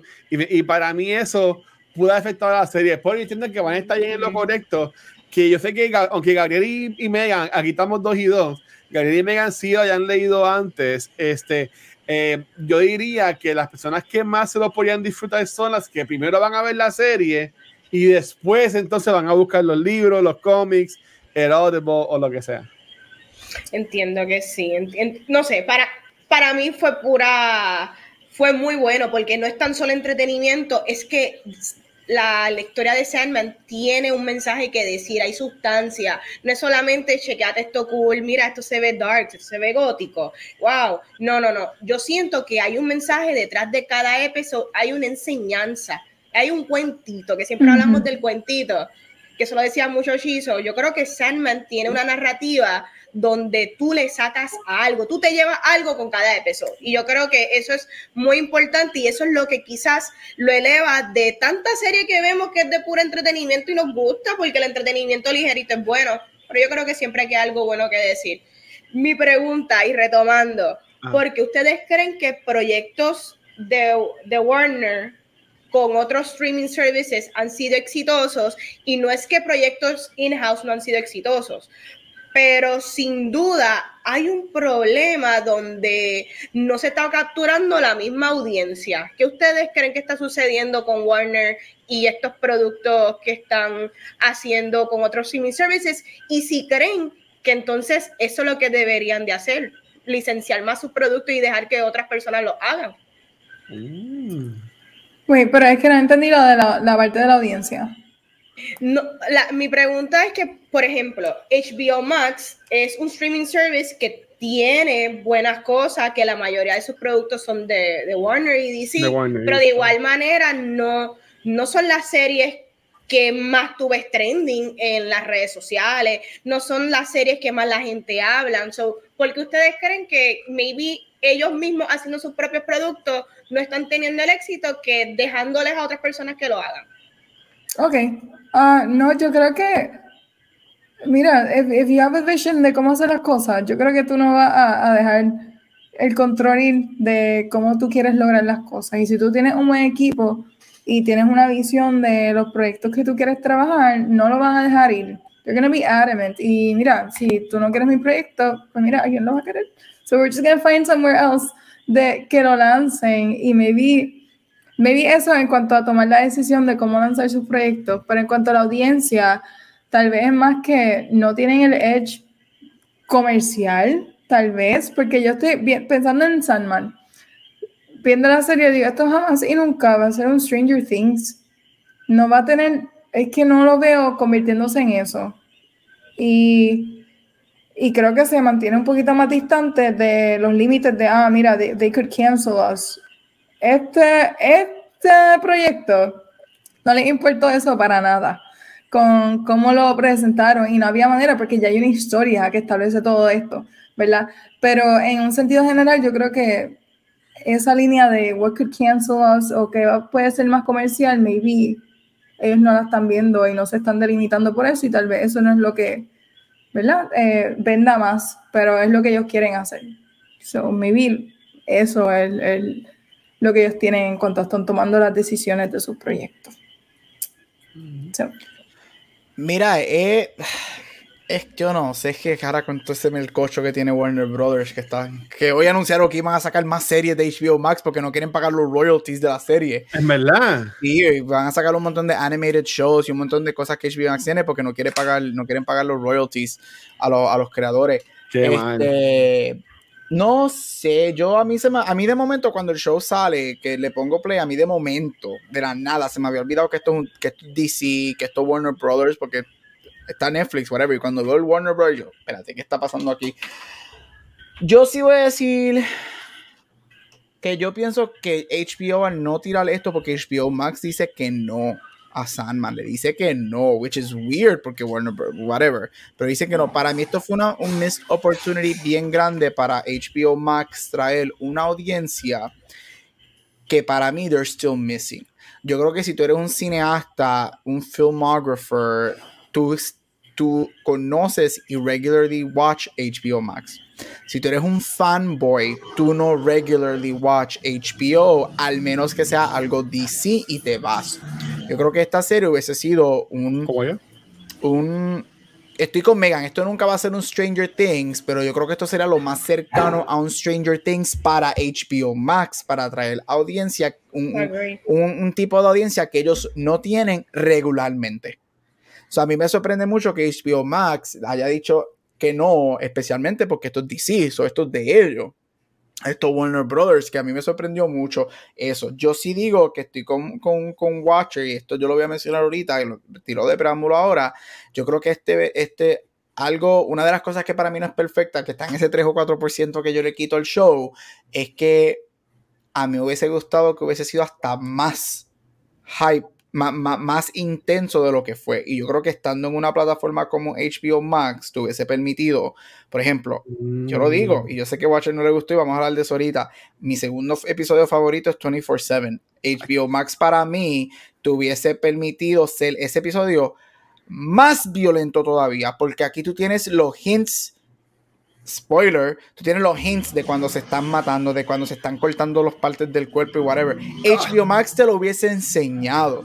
HBO Max, las partes de sexo en el booth, la parte de sexo entre los dos hombres en la cocina. HBO Max tuviese, hello, HBO Max te hubiese puesto los prosthetics penises de Euphoria y whatever, y te los hubiese puesto como se supone. So, sí, yo no, no, no, no, no sé qué está pasando mucho. Para mí fue un missed opportunity de traer una audiencia que HBO Max todavía es missing que Netflix, por más que, como decía Chizo, que por más que Netflix es el guapa de los streaming services, Netflix todavía acapara a muchas cosas.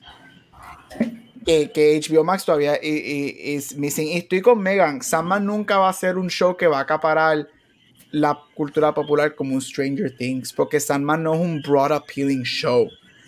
Stranger Things tiene los 80, tiene la música, tiene el estilo, tiene la fantasía, tiene Dungeons and Dragons. Esto no es eso. Pero it's interesting lo de la audiencia y todo ese revolú.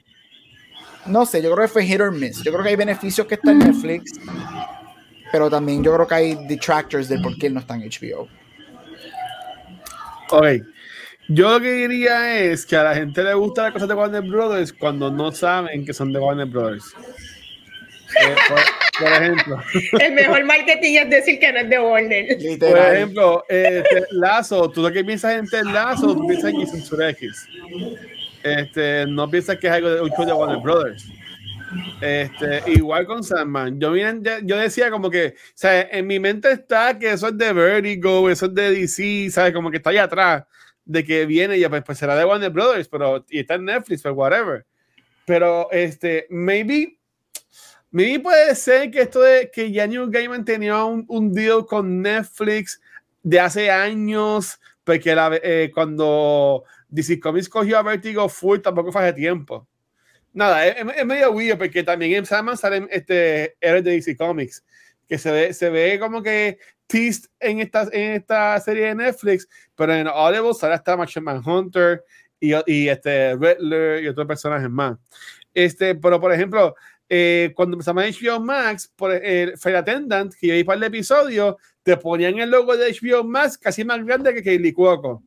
Este, lo, demás, lo demás que tiene famoso que es Harley Quinn, que también está Harley Quinn, hay que ver cuando hablamos de eso, creo que todavía no se ha acabado, no la he visto. La temporada nueva, este, lo que es Peacemaker, um, son cosas de DC Comics, que sabemos que está tratado entonces a lo que es HBO Max. Um, no sé, para mí que HBO Max, las series de HBO Max se ven como las de Apple TV Plus, porque Fire Attendant es súper famosa para los premios. Este, y, por ejemplo, For Mankind a mí me ha volado la cabeza, pero son de Apple TV Plus, de, este, de HBO Max. Ahora mismo, Aaron Tegerton tiene una serie de, de una cárcel este, en Apple TV Plus, que en Twitter se veía como que poquita gente hablando y supuestamente es bien buena. Y de seguro ustedes nunca, me vi Gabriel, pero me no han visto por ahí la promoción de esa serie, que es de Apple TV Plus. Yo, yo diría que, que, se ve más afectado este, en cuanto a lo que es el marketing, como dijo Gabriel, eh, las personas, o como era para la semana pasada que se me acaba de olvidar, el grupo focal que si hombre o mujer, todavía ese HBO eh, Max como que no ha acaparado y igual a por TV Plus. Esas dos cosas son como el San Patricio de, de acá de como que lo fino, el, Molo San Juan, por decirlo así. Ah. todavía la gente como que no ha brincado para allá, empezaría allá. Mira, yo lo veo como de alguna manera un win situation porque con esta melcocha de que el merger de HBO y Discovery probablemente Sandman se iba a perder y quizás íbamos a tener solamente una sola temporada y este iba a ser uno de los proyectos porque no, no me acuerdo, pero Sandman tuvo un budget bien alto eh, per episode, que quizás tú no lo veas, pero tiene un par de millones que le metieron. Y viendo cómo está la cosa, quizás nunca hubiésemos visto una segunda temporada. Y con Netflix, que al ser el guapa y al ser más diverse, tienen los billetes para, para invertir en otra temporada que, pues, digamos que en cuanto a más fiel adaptación, que para muchas personas es una excelente adaptación del cómic. Quizás HBO Max hubiese sido el lugar para meterle duro, pero aquí como quiera, esta versión más palpable al público sigue siendo buena, ¿me entiendes? Para mí sigue siendo muy, muy buena. Una preguntita antes de entrar al topic garbage, que ya lo hemos estado discutiendo en la conversación, y es, realmente, ustedes, si esta serie no hubiese salido, eh, ya Gabriel dijo lo que él pensaba, pero ¿esto hubiese funcionado como una película o como una trilogía de movies? Porque ahora se lo voy a cambiar, no necesariamente una sola película de Sandman, pero maybe a, a three-part movie versus una serie. ¿Qué piensan? Ah, bueno, a mí me gusta que, que sea en formato de serie me gusta tener uh, los diferentes episodios porque no sé de qué manera, pero lo estoy visualizando más como el cómic. Aunque mi experiencia de nuevo fue escuchándolo. Y por eso yo creo que fue que eventualmente lo dejé de, de escuchar, porque es una historia tan complicada que escuchándola yo me perdí. Yo sé que es algo que tengo que leer en algún momento. Pero me gustó el sentido de que lo hicieran como serie y que cada capítulo cuenta, ¿verdad? Una parte de esta historia porque se siente como un libro, se siente como una historia de libro, no se siente como algo que, que se escribió únicamente para serie. Ya se siente como un libro en ese aspecto. yo no lo cambiaría a película. Creo que el pacing está muy bien. Eh, me, lo, contaron y nos dieron suficiente información además de con unos episodios bastante largos, comparando con, ¿verdad?, cómo hacen los episodios hoy en día. Uh, no tienen suficiente, información para estar pendiente y querer saber más de esta historia. Yo creo que aunque tú seas alguien que no conozca de los libros del personaje, eh, te va a interesar por cómo contaron la historia y los detalles que, que no compartieron y los que no nos dejaron ver. Por ejemplo, Destiny, no lo vimos, no vimos a Destiny. Ese es un detallito que, mira, ¿por qué nos faltó este? Te dejan a ti deseando, ¿verdad? Ese otro season. So, yo creo que, que el formato que escogieron está muy bien para esta historia. Mira, para mí, yo estoy con Megan, para mí televisión, yo hasta así sea una serie de películas, para mí sería bien difícil hacerlo porque es tan complicado narrativamente que yo creo que es que it just would make it hard. Por ejemplo, voy a usar el ejemplo de los últimos tres episodios de la serie. Los últimos tres episodios es una historia contenida, right? Es la historia de Rose Walker y del Endless y todo ese revolú. Eso como movie, tú puedes hacer una serie de películas, pero para mí, yo en lo personal, me voy a cuestionar si no me das un background de por qué está pasando esto, me voy a perder, porque entonces siento que me vas a dar un rush 20 minute introduction de por qué estamos donde estamos antes de darme la historia de Rose Walker. So para mí funciona más aquí. Este, yo diría que tú puedes hacer el argumento de que sí puedo ver si haces algún volumen o alguna de las historias en película, eso te lo puedo comprar, I could see that, pero en general Sandman para mí se beneficia más de televisión que de película. Este, puede ser que quizás visualmente tú puedes sacar mucho más en una película y eso sí te lo puedo dar más que en televisión, este, pero en, en historia I think que, que fuera en TV fue the right call para esta serie. Porque es así y no todo el mundo está contento o, falta, o yo sé que se puede haber sacado más. En película yo te aseguro que hubiese sido todo esto, la, la mayoría de la gente hubiese estado criticando las películas para mí. Sí, no, yo, yo pienso igual, ya estoy viendo siempre el micrófono, ahí está prendido. Yo pienso igual, este, por dos cosas. Una, eh, Drew Morpheus sí es el personaje principal, de estos libros, este, ahora hace de televisión, pero él casi ni sale. Acá en Netflix como que lo, lo metieron más, como quien dice, en algunas partes de la historia, pero por ejemplo, en el Audible, él casi ni sale. Baby sale a lo último del, del capítulo o al principio o un momento en, en, mitad, pero él es más como un overseer. Yo, yo, yo ah, creo que también hay hablado ya con, con, no sé si fue con ustedes o con alguien más, que yo veía a Morpheus como que la historia no va a través de él, que él es parte de la historia, o él también está viendo la historia, por decirlo de esa forma. Este, todavía yo no he buscado, no, he tenido un arco en lo que voy del Audible que se sentido como que es enfocado en él. Me vi al principio cuando está buscando sus cosas, su, su helm, la, la, la, gema o la, o la arena, pero yo, pero yo diría que se ve mejor en serie porque, como dijeron Gabriel y todo el mundo, que es por el backstory, crear este lore y este mundo. Que yo entiendo que fue una de las cosas que hizo bien este Gaiman, porque aunque no se mencionaran todos o no salieran, tú veías los símbolos de ellos en la pared. Cuando, por ejemplo, este Dream va a hablar con Desire en el, en el, corazón que se ve bien, bien, bien real y bien cool este, en, la, en, la, en la serie. En una película, yo entiendo que esto no, no, no sería cool porque nos faltaría la historia. Y por eso es que yo entiendo que si es cómics, debe ser o serie de televisión o como ha hecho el, el MCU, que ya lleva años creando esto y ya tienes un lore, tienes un backstory y tienes un mundo creado que respira y todo. Y cuando es un libro, como en el caso, por ejemplo, de los The Rings, Harry Potter, um, Hunger Games, Twilight, este, ¿sabes? Como son libros, pues ya tú tienes ahí, pam, esta es la película, ok, esta es la película, o lo divides en dos. O pues yo, yo digo que hicieron bien hacerlo en serie, no, no televisión. Mira, eh, gracias por eso. Yo también estoy eh, de acuerdo con la mayoría. Yo creo que quizás al comienzo, ¿verdad? Que no estábamos tan acostumbrados a, a tanto streaming service y tanto la estructura de miniserie y serie. En algún momento quizás me hubiese gustado una trilogía de The Sandman, pero hoy día reconozco que la mejor sería eh, serie. Definitivamente es la mejor manera de contar la, la historia. Miramos para el topic garbage para allá, que este episodio está larguito. Yo voy a arrancar con los míos. Eh, voy a arrancar con mis tops. Eh, me encanta mucho lo que son las historias de, de esperanza, de, de, hope, dentro de todo este gloomy, gothic, eh, like late 80s, early 2000s, 90s vibes dentro de una serie que adapta, que comienza como de época y de repente te la traen a, la actualidad, que está bien cool, porque las historias de Neil Gaiman no era en la actualidad. Tengo entendido que era, este, era de época y luego estuvo establecida en los late 80s, early, 90s, tengo entendido. sí, no, no, por una, mi experiencia que no es actual.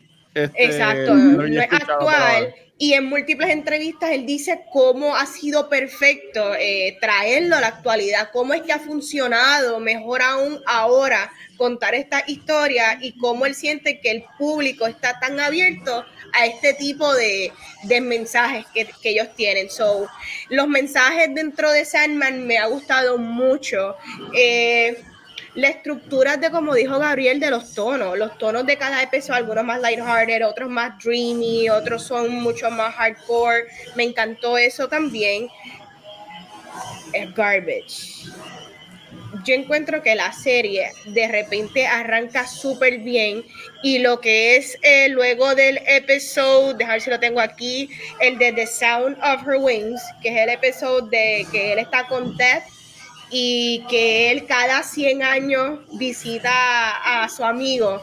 Yo creo que después de ahí la serie, de repente eh, la introducción al personaje del Vortex y Rose Walker, conmigo no, no me encantó. Para mí fue la parte más flojona de la serie. No sé si es que porque yo no estaba invested en el concepto del Vortex o nunca fue explicado excelentemente bien o si es la interpretación de la actriz que me pareció un poco flojo en comparación a todos los demás actores que le sometieron bastante fuerte. Para mí ese fue un poquito mi garbage, que ahí sentí que la serie como que bajó un poco y perdió un poquito de mi interés, pero ya yo estoy tan invested en cómo va a terminar que pues entonces no me afectó tanto. Y... Man. Ok, espera, que tengo aquí mis notitas, las tengo aquí. Ok, so, top, que lo, bueno, con lo positivo. Um, los top en cuanto a episodios para mí fueron el 4, 5 y 6 corridos. So, A Hope in Hell, que es el de um, Lucifer.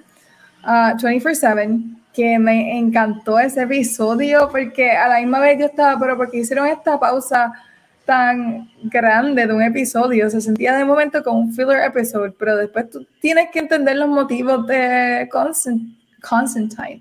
So, ese me encantó, ese episodio, se votaron ese episodio.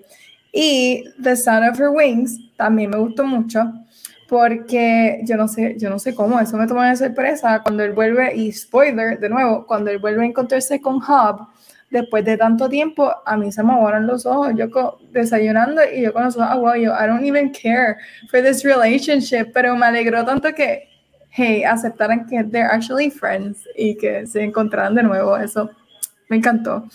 Pero de, de, esos tres, yo creo que lo, lo, más que me gustó, y Gabriel, yo creo que, no sé, maybe te gustó este momento, pero le voy a decir el rap battle. El rap battle entre Lucifer y Morpheus, porque para mí yo pensaba que iba a ser algo bien físico, tú sabes, que se iban a arrancar las cabezas, y cuando empiezan a hablarse en metáforas, que ya se los digo, yo voy a usar esa escena completa para mi clase, eh, esa escena completa, ellos están hablando en metáfora, metáfora, y la maestra inglés dentro de mí, acá celebrando, yo, yes, dale, insúltalo, eres una culebra, maldita sea, eres una culebra. Yo, esa a mí me encantó. Yo creo que de, toda la serie, mi momento favorito, yo creo que fue esa escena, porque es que I loved it, eso fue arte completo, con palabras, me enamoró ese momento. Um, otro top, y sorry, es que tengo, es que esta serie está bien buena. No, Ve a Stephen Fry. Stephen Fry es ah, el narrador, bueno, de los audiobooks, él narró la serie completa de Harry Potter. Ah. Um, él es autor, tiene unos libros buenísimos de mitología griega, yo los he leído y también los narra por si acaso. Y, tiene un show con, con, Hugh Laurie también. Y él tiene, eso no lo sabía, pero el, uno de los libros de por si acaso está disponible en The Bookmark porque lo vi, pero ya yo lo tenía, eso no, no lo compré, lo tengo en audiobook. Pero anyway, Stephen Fry me encantó el personaje que le dieron su transformación cuando volvió a The Dream World, bella. Y ya, yo creo que eso, eso es todo. Ah, y, Corinthians, tremendo personaje, me encantó verlo. Y los special effects con los dientitos, perfect, igual que el cómic, honestamente. Y es bella. Pero de Trash, lo único, ¿verdad? Que para mí es Trash y es, no le quita nada a la serie, no le quita nada a la serie, eran los eh, efectos especiales, porque honestamente se veían baratos, se sentían como las películas de Homework y hay una película específica de Zoe de Chanel que ella hace como de Dorothy. Era un especial de televisión que ella es Dorothy, se llama The Tin Man, yo creo. Se sentían así los efectos especiales pero la historia es tan buena que no importa. Eso, especially effects, no importan porque no le quitan nada. So, eso sería todo por mi top and trash. Era mucho, I'm sorry, pero es que me gustó mucho. Muy nice, pensaría ya. No te preocupes, que yo tengo un montón también. Mira, voy a empezar con el garbage, que es lo menos que, es lo menos que tengo. Este, Mira, Netflix no es un HBO que me hizo creer que los dragones existían con Game of Thrones. O sí, los efectos especiales, I think some. Yo no, para mí no están tan horribles como Megan dice, pero sí hay momentos que se nota que they're whimsy. Este, pero sí, para mí siguen siendo mejor que lo que Marvel nos ha dado en los últimos dos años. Pero yo te hago algo mejor. Que, que la en un momento de la Es la verdad, yo te hago algo mejor de lo que Marvel ha hecho en los últimos dos años en Paint. Este, so, pero, pero Netflix es Netflix, ellos nunca han hecho como que algo así Game of Thrones. Este, algo que atando lo que dijeron ahorita, yo sí pienso que si tú eres lector de The Sandman, esta serie te va a gustar. Si tú no eres lector de Sandman, esta serie te puede ser que te guste más que si eres lector de Sandman. Yo creo que es una muy buena. No, esto está como que en between de, pro, de, de, de, Garbage y, lo que me gusta. Es que como que tengo una pierna acá y una pierna acá. Este, I don't know if it makes sense. Pero yo creo que Van lo mencionó los Watcher Watcher los enterares, de que si tú nunca has leído nada de Sandman y ves esta serie, te va a hacer gustar muchas otras cosas y whatever. Este Garbage, este puede ser que sea otro, mi último Garbage. A mí me gustó mucho la estructura episódica de, de este show, de que cada episodio este, era una cosa. Me sorprendió que de momento los últimos tres episodios son una historia. No lo esperaba. Yo sabía que lo de Rose iba a venir, ya como en el episodio 2 yo dije, ellos van a tener, Rose viene este season. Yo no había chequeado nada de los spoilers, yo no sabía qué historias iban a hacer, pero dije, Rose viene. O sea, no, no viene porque, again, yo soy bien fanático, o sea, cuando vi cierta persona que, que, se quedó, quedó en, coma porque él está atrapado y cosas, yo dije, esto va a terminar con Rose. Y tiene Corinthian, so yo sabía que venía con, venía con lo de Rose, pero me sorprendió que le dedicaran tanto para un show que no le dedica mucho episodios a una historia específica, cierra con tres episodios completamente dedicados a una historia. So, eso para mí fue como que un odd kind of thing. Voy para mi top y aquí es donde yo estoy como mega, que hay un montón, I'm sorry. Voy a empezar con el casting. Para mí, todo el mundo en esta serie es top notch con los out, con los con personas um, standing out como obviamente Tom Sturridge como Dream nadie. Yo digo, viéndolo a él, yo creo que él nació para hacer este rol. Yo no puedo ver cómo. O sea, él me está dando toda la fantasía hot topic emo de los 2000 que yo quiero en mi vida. Abuso, eso es lo que él me está dando. O sea, eso es lo que él me dio. Este es Boyd Holbrook como Corinthian, que para mí es otro standout character en la serie. Spoiler. Depende de la historia que ellos hagan, we could see him back en algún momento en un tercer o cuarto season. Uh. Este si es que lo, si es que hacen una historia que hay por ahí.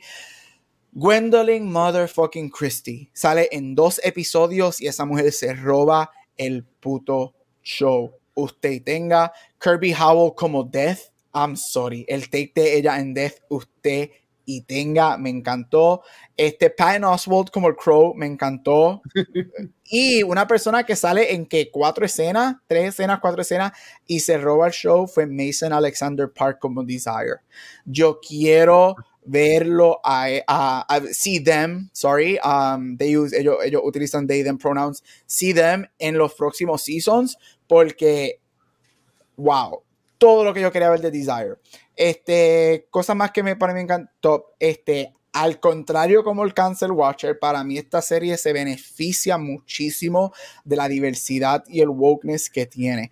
Neil Gaiman ha dicho que él cometió un error bien grande porque estos personajes, se han leído Sandman, están descritos, todos, todo el mundo en esta serie es blanco todo el mundo en la serie de los cómics es blanco, este, descritos de esa manera.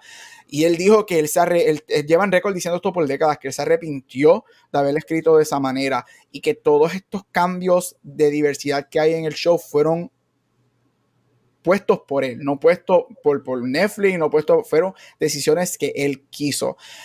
Gente, respect the creator. Tanto que aquí hay alguien por ahí que dice mucho, este es el creator, respect the, creator, usted tenga el hecho de que ellos cambiaron a Lucifer a mujer, me encantó la imponencia de Gwendolyn Christie, este, ver la diversidad de los siete Endless, me fascina because they're a family y ver que son, que son una familia diversa, I fucking loved it. Y tengo muchas más, pero termino con estos dos. I'm sorry, pero el episodio 5 y 6 son dos de las mejores cosas que yo he visto este año en televisión, junto allá arriba con el final de Better Call Saul este, y con otras cosas. 24-7 es un fucking acting masterpiece y un masterpiece en writing que yo no había visto hace tanto y tanto tiempo. Si hay un detractor en ese episodio es que pudo haber sido hasta más violento todavía porque si han leído ese cómic de donde sale 24/7 eso es básicamente, en los cómics, eso es básicamente una, una, un mesh de hostel con Saw. So, eso pudo haber sido hasta más dark y más violento, pero 24-7 impecable. Pero para mí el mejor episodio de la serie es The Sound of Her Wings. Ese episodio me tuvo a mí transfixed toda la hora. Yo estaba sentado en el sofá, yo estaba, ¿qué es esto, la interpretación de la muerte, la, realización de un ser inmortal lidiando, lidiando con su mortalidad es se supone que no funcione y funciona fantásticamente. Y como Megan, yo a mí me encanta el personaje de Boyd. Spoiler, si hacen una historia o si cuando terminen Sandman se supone que él vuelva a salir, este, uh, eh, eso, se supone que lo veamos cuando pasa algo ya casi al final de la cuando Sandman se está terminando, él vuelva a salir. Pero cuando él llega a la barra a lo último, igual que yo lloré porque a mí me fascina ese cómic cuando vemos la relación de ellos, uno de mis favoritos, porque, again, te pone a Sandman, que es un, como digo, un ser inmortal, este, lidiando con su mortalidad, lidiando que, ¿sabes qué? Yo soy inmortal, pero hasta cierto punto yo también soy inmortal porque yo no tengo a nadie, todo el mundo, y, y, a mí me fascinó, me fascinó el hecho de que él tiene esta persona fuera de su familia, de que they're a dysfunctional family, que todos los años, o sea, cada 100 años se encuentran. Y el hecho de que él lo mira, le dice, you're late, y como si nada, a mí yo estaba a lágrima tendida. So, The Sound of Her Wings, para mí ese episodio fue usted y tenga, y 24-7 ahí, por un poquitito no, no le gana a Sound of Wings, pero dos de los mejores episodios que yo he visto on television this entire year. Ok, yo le quiero echar la culpa de las palabras que yo voy a decir en estos próximos minutos a Megan. Porque si yo no hubiese escuchado del Audible, me di mucho de esto, no sería lo que diría. Pero para mí el top es Tom Savage, ese yo ni sabía que existía y en verdad para, me encantó. Me encantó.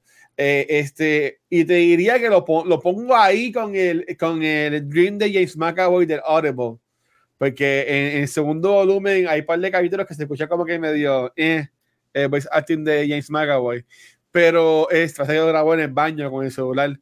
Pero en verdad que me gustó mucho Tom Savage. Eh, me encantó, como dijo Gabriel, este Gwendolyn Christie, y para mí que uno de los high points de la serie, si fuera a hacerlo también como lo hicieron ustedes, yo diría que lo mejor fue, este, como dijo Megan, el rap battle entre Lucifer y, y, Dream en Audible, eso fue una de las escenas que todavía más me gustan de lo que es la serie y me encantó verla en live action. Habiendo dicho eso, y va a estar un poco all over the place, mi garbage, mi único, bueno, mi uno, mi, mi uno del, 1.5 casi 2 que tengo de garbage es el episodio de 24-7.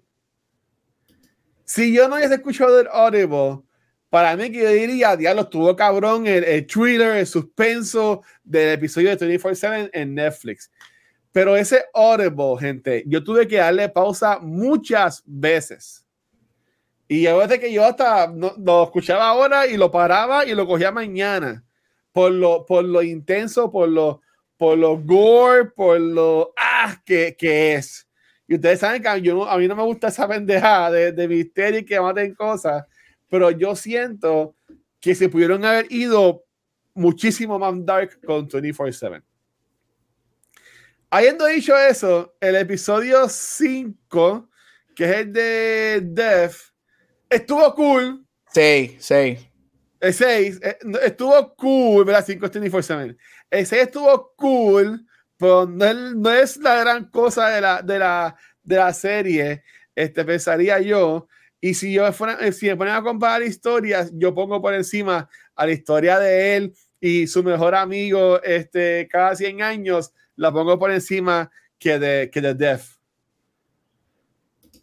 Pero, lo digo por el hecho de que me gustó más como el Oliver me la pintó, a como se vio en la, en la serie. Por ejemplo, lo del nene, lo del nene del, de, este, del, del parque, por decirlo así en el Audible, para mí que le dan más enfoque y tú, yo me lo imaginaba más nene chiquito, tanto así como un chamaco, como se vio acá en Netflix, y te, y te, te dejan saber bien, te dan mucha pista de que en verdad que el problema es que el nene es despistado. Y con el despiste del nene se va a buscar la bola y, y lo atropella un carro. Pero como que acá en Netflix, como que no, como lo ponían es que él la tiraba mal, tú sabes, como que, no sé, pero whatever para mí, el, punto high de la serie es cuando pelean Lucifer y, y Dream. Para mí eso, y cuando está este, ay Dios mío, eh, Boy, eh, ¿cómo se llama el malo? De Corinthian, cuando de Corinthian en la, en la convención, me gustó. Aunque en Audible también la convención es como que más, más fuerte y cuando matan al reportero también es más fuerte como lo, como lo describen. Solo que yo que lo hubiese querido más. En cuanto a lo que está diciendo de Cáncer Guacho es que a mí no me gustó cómo nos trajeron el personaje de Rose Walker. En, la, en lo que es el Audible, y en, mi punto de comparación, porque es lo que ya escuché, no, he leído los cómics, este, ajá, el Audible se enfoca más en el nene. Y te, te viene a traer el personaje de Rose Walker más en lo que es la parte como están en el hotel. Pero a mí me gustó más que te metían más lo del nene, lo de lo de personajes más viejo, era algo de la imaginación de él. Ellos cogieron como que lo de, lo de la mejor amiga que se queda embarazada, eso, eso lo cogen de otra parte, eso todo lo cambiaron. So, yo, yo diría que eh, como que no me encantó cómo trabajaron a Rose Walker en la, en la, en la, en la serie. Este, y pues eso es todo. Eso, esas son mis, mis quejitas. No son tantas. Solamente yo diría que no me gustó 24-7 y que la parte de Death pues no me, no me encantó como ese querido que me encantara. Diciendo eso, ¿qué esperamos para una segunda temporada? Voy a arrancar yo. Ah. Mira, yo espero que la calidad del, del programa, la estructura, la narrativa, sea igual o mejor. Yo no quiero menos. A mí realmente este, todo lo que vi me lo disfruté.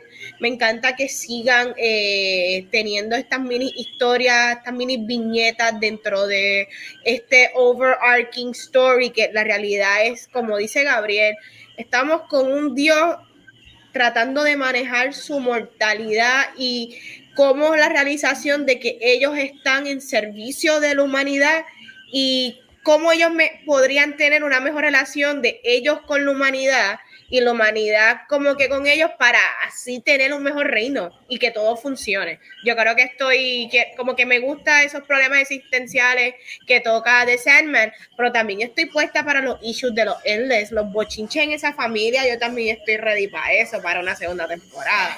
Yo no sé ustedes. Eso, es lo que viene, yo creo. Lo, yo creo.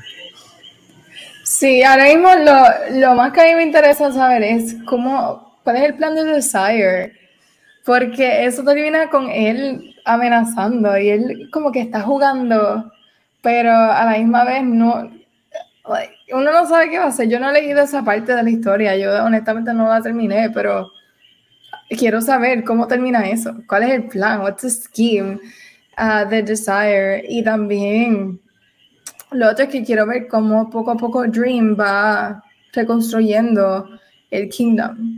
Eh, no el Kingdom, es His Realm. Cómo va construyendo esa parte. Y si se va a tardar mucho, si va a tomar otro season adicional. Um, y si va a tener, no sé, forces inside his realm que lo traicionen, tal vez. Estoy imaginándome cosas. Esa historia está escrita, pero me gustaría ver eso específicamente. Y otra cosa, uh, Constantine, la muchacha, se me olvidó el nombre ahora, jo Joni. Cuida tus palabras que vayas a decir de eh, ahora. Joanne. Joanne, algo así. no, ella, ella, está viendo Who, la actriz. Ella se llama Sí, yo sé que hace un terrible companion, gracias. Pero. Ay, mira, la historia de Constantine. Megan, te estás cortando la historia de ese personaje, yo creo que la dejaron en el aire. Yo no sé, como que no sentí closure con, con Constantine. No sé, fue como que, wait, ¿qué pasa con este personaje? Porque lo dejaron en el aire. So, quiero ver qué, qué está haciendo ella. Porque la vemos con Hub, pero no vuelve a salir en el futuro. Ella estaba en el futuro. ¿Cómo llegó el futuro? Yo no sé esa parte. Explícamelo. So, quiero ver eso. Son, son las tres cosas que más me interesan ahora mismo. Estás en mute. Estás mute. Ok, ahora, sorry for geeking out, porque como dije, yo soy bien fanático de Sandman. Yo estaba buscando, este, mientras estaba viendo, lo estaba buscando um, easter eggs para ver para dónde se iba a ir o para dónde se puede ir un segundo season. Para mí ellos van a hacer lo que es mi historia favorita de Sandman, que es Season of Mists. Esa es mi serie favorita, esa es mi, mi historia favorita de Sandman. Este, porque la serie te establece, termina con lo de Lucifer diciendo, I'm gonna do something that's gonna, que de hecho me encanta, I'm gonna piss God so much, I'm like, yes, este, eso me encanta eso, so vi eso, obviamente te, te, establecen los sigils de los Endless, con uno de ellos missing, so te establecieron que, ¿sabes qué? Te vamos a dar los Endless, el resto de los Endless en, en el próximo season, este, so ellos van a hacer para mí Season of Mist, Season of Mist es un full out war, este, for hell, Everybody's Fighting Over Hell. Este es espectacular. Ahí te trae un montón de dioses y personajes, este, como Loki, este, como Thor, Odin, Anubis, se juntan todos los dioses de diferentes cosas porque everybody quiere control sobre Hell. es espectacular. Y obviamente, y empieza con los Endless. So nos vamos a ver, tenemos, para mí, yo, yo quiero ver los Endless. Yo quiero ver los, nos falta por ver a Destiny, nos falta por ver Delirium y nos falta por ver a Destruction. Este, yo lo que estoy bien interesado es, quiero ver los castings de esos tres. Este, oso se me olvidó ahorita, el personaje de Despair, cuando tiene el gancho, el hook y se empieza a cortar la cara, esa ah. escena está cabroncísima. Este, pero quiero, yo estoy bien interesado en ver el casting porque el, el, todos los castings de estos Endless son bien específicos, ¿verdad? Y yo quiero ver qué, con qué ellos se van. Por ejemplo, a mí me encantaría que Destruction y Delirium fueran, este, actually, dos personas de Game of Thrones. A mí me encantaría que Delirium fuera Macy Williams, que era este, Arya Stark, porque ella, ella, Delirium es una nena chiquita, no una nena chiquita, ella es como una, tiene como 17, 18 años, she never grows up, es bien bajita y es loca tostada, este, porque a ella le pasa algo en la vida que no voy a spoiler, que entonces se convierte en delirious. Y tienes a Destruction que te lo describen como este hombre gigantesco, fuerte, grande, pelo anaranjado, barba anaranjada, bien mountaineer. Y para mí debe ser el que Gwendolyn Christie, que estaba enamorado del personaje de ella en Game of Thrones, el, el de los. El de oh, y ahí está en Netflix porque sale en Witcher a mí me encantaría que él fuera que él fuera Destruction. Me encantaría ver el casting de Destiny, que se supone que es un hombre mayor, este, bien a lo Dumbledore Gandalf por ahí. So, quiero ver, yo estoy bien interesado en ver el casting de esos tres personajes. Y como dijo Vane, yo quiero verlos a los siete juntos. Porque ellos, cuando sabemos que Destruction está en esta serie, uno de ellos se fue, que no está el sigil de Destruction el que se va, por aquí no voy a decir el por qué. Este, so, yo quiero ver cuando ellos se van a buscarlo porque ellos no, lo han visto por miles de años, y cuando se juntan los siete, es una es si tú te crees que hubo episodios de telenovela este season, deja que tú veas que cuando se junten los siete es, chacho, es una telenovela. estoy bien excited por Season of Messi, es que hacen esa serie, esa historia es la que yo pienso que van a hacer. Y yo, como dije, quiero ver el casting de los tres endless que quedan. Porque yo creo que el casting es lo que va a hacer que todo eso funcione. Y mucho más Desire. Uf, Desire. Oh, Sí, no, ella se veía brutal. Bueno, ellos. 10 minutos, 10 minutos lo que yo quiero con Desire. Ellos se veían, ellos se veían brutal. Este, coño, me siento bien porque yo entiendo entonces que yo soy el que más se desarman de los cuatro. Yo pensaba que venían y Gary sabían más. Yo, yo voy por más de la mitad del segundo volumen de Audible, que es Decision of the Mist. Este, que ya John Gaiman confirmó que hace una temporada de lo buscar acá en internet y creo que lo borré, me cago en mí. Lo, este, va a ser si somos The Mist, son los próximos tres este libro. Que ahí no sé por qué, pero este, como que este fue más enfocado como que en uno, en el primero, y como que el segundo hizo va a ser maybe más, es más largo, de más episodios, no sé. Pero supuestamente va a correr los próximos tres volúmenes y creo que son The Mist, que sí, Gabriel y Vanetti salen todos los Endless en una reunión este, así podemos que comience el Audible.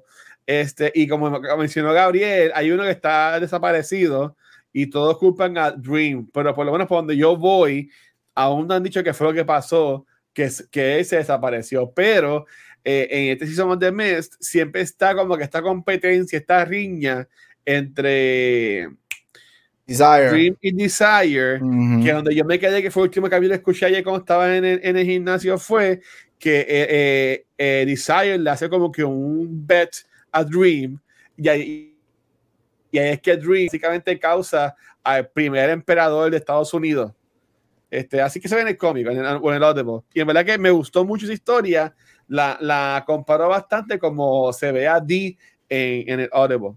Por, por, decirlo. Y si ellos siguen, si ellos hacen Season of the Mist, si se acuerdan en el episodio de Hell, cuando él va a hablar con Lucifer, que él se encuentra con un amante de un, de un previous life, con nada, este, ella, este, muchos de Season of the Mist tiene que ver con ella, este, porque Desire plants the seed para unas cosas con ella, y ahí es cuando entonces pasa mucho Cataclysm. So, Desire, este, ay, es que yo necesito Destruction, porque es que Desire es como que el malo de la serie, este, o los malos de la serie, por decirlo, o los malos. Este, eh, como lo que dice Gabriel, sí, este, y también, por ejemplo, lo que yo visto, escuché, visto, lo que yo escuché en Audible, ya yo llegué a la parte de lo, cuando se termina, entre comillas, lo de este, la guerra del infierno se revolú, y me encantó cómo se escuchó, cómo lo, lo pusieron. Hay que ver ahora pues cómo lo hacen. Es que en verdad, yo entiendo que Neil Gaiman, que es él como que, que narra en el Audible, él tiene una voz tan brutal. Ese hombre es como que él es el de los grandes, por decirlo así.